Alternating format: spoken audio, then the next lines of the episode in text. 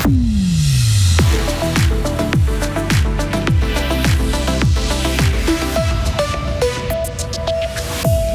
Le parc éolien des collines de la Sauna n'a pas les faveurs des habitants de Misery-Courtillon et de Courtepin. Les truites de la Gruyère sont particulièrement riches en vitamine D et puis adapter l'apprentissage aux élèves plutôt que l'inverse. C'est ce que propose l'école universelle. Le temps va être ensoleillé aujourd'hui. Il se gâtera demain avant de se stabiliser euh, mercredi pour plusieurs jours, lundi 13 mars 2023. Bonjour Lauriane Schott. Bonjour Mike, bonjour à toutes et à tous. Les habitants de Misery-Courtillon et de Courtepin ne veulent pas d'éoliennes dans leur commune. Ils se rendaient aux urnes hier pour un vote consultatif sur le projet des collines de la Sauna qui prévoit de construire 8 éoliennes dans la région. Après dépouillement, 70% des habitants de Misery-Courtillon et 77% de ceux de Courtepin ont refusé d'entrer en matière. Les besoins des enfants au centre de l'enseignement. C'est ce que propose l'école universelle qui quitte Crézu pour s'installer à Bulle afin d'être plus accessible pour les parents de la région. La Fondation propose une nouvelle forme de pédagogie pour les enfants de 3 à 6 ans où le vivre ensemble est essentiel. Sa particularité est d'adapter l'apprentissage aux élèves et pas l'inverse. Écoutez cette maman convaincue par ce nouveau genre d'école. C'est aussi un point qui fait pencher dans la balance de l'école euh, universelle, le fait d'aller plus en extérieur qu'on le fait euh, habituellement. Qu'est-ce que cette école pourrait amener euh, de plus à votre enfant? Alors l'idée ce serait de valoriser en fait ses compétences là où elle se sent bien, mais pas toujours sur ce qu'elle doit améliorer en fait. Et étant donné qu'il s'agit d'une école privée, les frais de scolarité sont à la charge des parents. Ils varient en fonction de leurs revenus. Et les effectifs sont plus réduits que dans les écoles publiques. L'école universelle prend en charge aujourd'hui 17 enfants et elle déménage à Bulle pour augmenter justement son nombre d'élèves. Les truites de la pisciculture de la Gruyère sont remplies de bonnes sources nutritionnelles. Et plus particulièrement de vitamine D.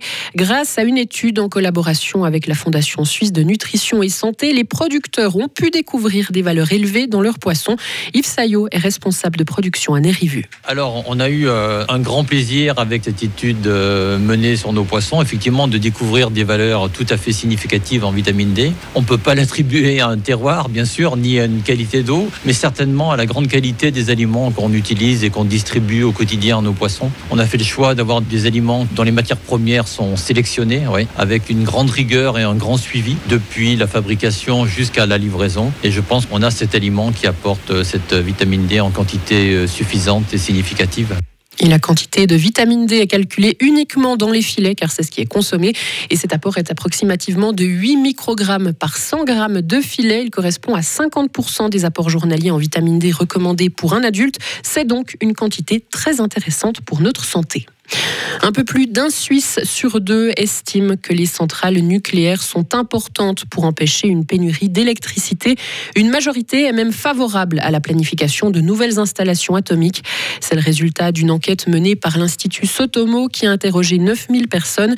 Les trois quarts des sondés privilégient cependant les installations solaires sur les bâtiments et les grandes éoliennes pour résoudre la crise énergétique. Les importations d'armes en Europe ont quasiment doublé en 2022 selon un rapport de l'Institut international de recherche sur la paix de Stockholm. Les livraisons massives vers l'Ukraine expliquent en partie ces résultats. Cette augmentation est aussi liée aux dépenses militaires de plusieurs États européens comme la Pologne et la Norvège. Le Japon allège ses recommandations liées au Covid. Le masque pourra être abandonné, une décision qui devrait avoir peu d'effet à court terme étant donné que de nombreux citoyens sont réticents à l'idée de sortir sans cette protection, même depuis avant la pandémie. Et enfin, Lauriane, le film Everything Everywhere All at Once est le grand gagnant de la 95e cérémonie des Oscars. la comédie de science-fiction a raflé la mise avec sept statuettes dorées, dont notamment l'Oscar du meilleur film, du meilleur réalisateur et de la meilleure actrice. Et sur la deuxième marche du podium, c'est le film À l'Ouest, rien de nouveau, qui a obtenu quatre Oscars, notamment pour le meilleur film international. Et on reparlera plus en détail de ces récompenses dans une trentaine de minutes avec Patrick Ramu, le critique cinéma de Radio Fribourg. Lauriane Schott pour toute l'actualité sur Radio Fribourg. Retrouvez toute l'info sur frappe et frappe.ch.